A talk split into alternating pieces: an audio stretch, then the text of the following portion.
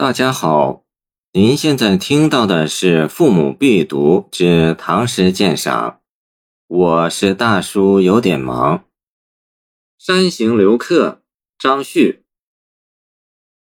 山光物态弄春晖，莫为清音便拟归。纵使晴明无雨色，入云深处一沾衣。唐诗的目的是生活化的。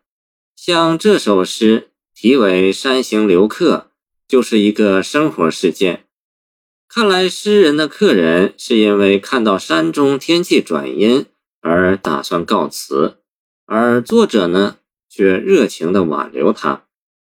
这首诗完全是用对话的语气写成的。山光物态弄春晖，莫为清音辨礼归。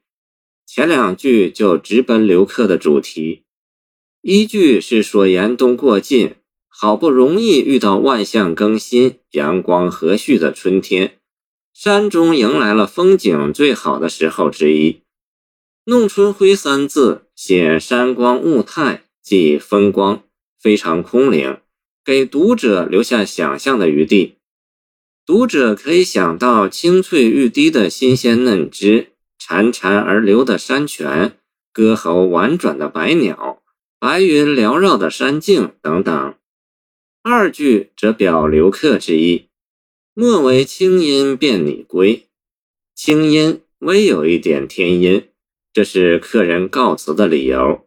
他看到了天气变化的征兆，害怕风雨来临被困在山中，所以打消了游山的想法。意欲趁早下山，而主人的判断却与他完全不同。清阴这个说法表明他的估计，这阵天阴只是暂时的，不严重。他的意思是，客人告辞的理由不充分，其语气也表明他是有经验的，留客的心情也是非常诚恳的。想必那客人还会有其他托辞。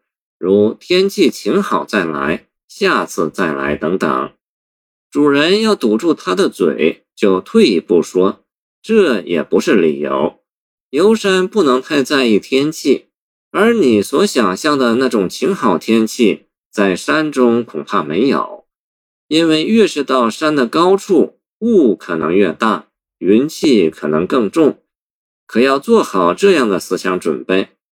纵使晴明无雨色，入云深处一沾衣。即使是天气晴朗，你只要进了深山，到了高处，还是不免会打沾衣裳的。然而，为了尽游山之趣，又怎么能够害怕沾衣呢？如果确有必要，背一件雨衣也是可以的嘛。这两句是以退为进，是欲擒故纵。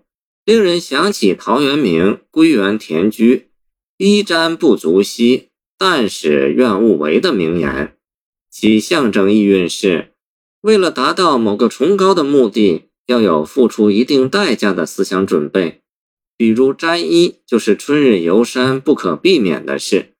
为了游山，就不要害怕这种事儿，就像游泳不要害怕呛水一样。从某一角度说，沾衣又何尝不是游山的一种乐趣呢？总之，与同类诗作比，这首诗别有理趣，所以传世。谢谢您的收听，欢迎您继续收听我们的后续节目。如果你喜欢我的作品，请关注我吧。